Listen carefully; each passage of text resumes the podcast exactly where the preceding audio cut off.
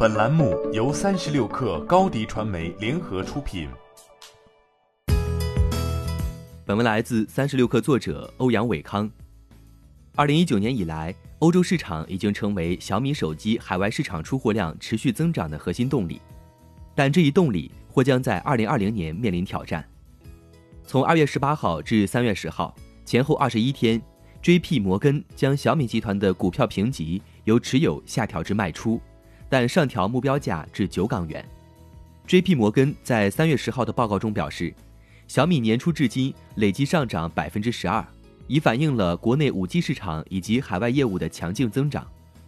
不过，J.P. 摩根仍然认为，小米在国内五 G 市场的市场份额及 MAU 不太可能明显增长，主要因为来自华为、OPPO 和 vivo 等竞争对手的激烈竞争。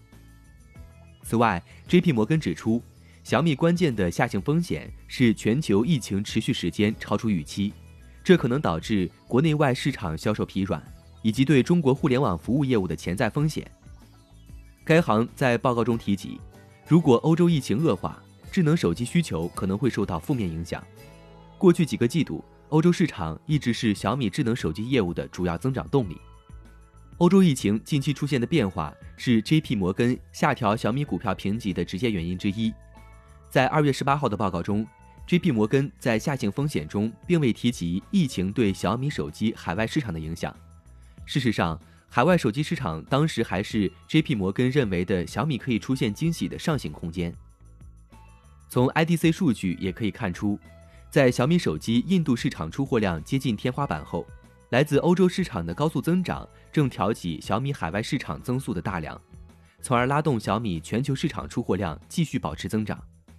建银国际在三月十二号的研报中，也将小米股票评级由买入下调至持有。该行表示，维持对小米二零一九年的盈利预测不变，但将二零二零年至二零二一年的盈利预测下调百分之十四至百分之二十四，以反映更高的研发费用和疫情的影响。中金在三月五号发布的报告中表示，预计小米二零二零年出货量将增长至一点四一亿，国内、印度、西欧。和其他地区的市场份额将进一步提升。中信建投证券则在三月九号的报告中称，国内疫情对生产和销售端短期都有影响，但是小米在国内以线上销售为主，另外三分之二出货海外，所以相对影响会小。不过，中信建投证券并未明确提及海外疫情的潜在影响。截至发稿，彭博数据显示，小米股票共有二十六个买入评级。九个持有评级和四个卖出评级，十二个月平均目标价为十三点二三港元。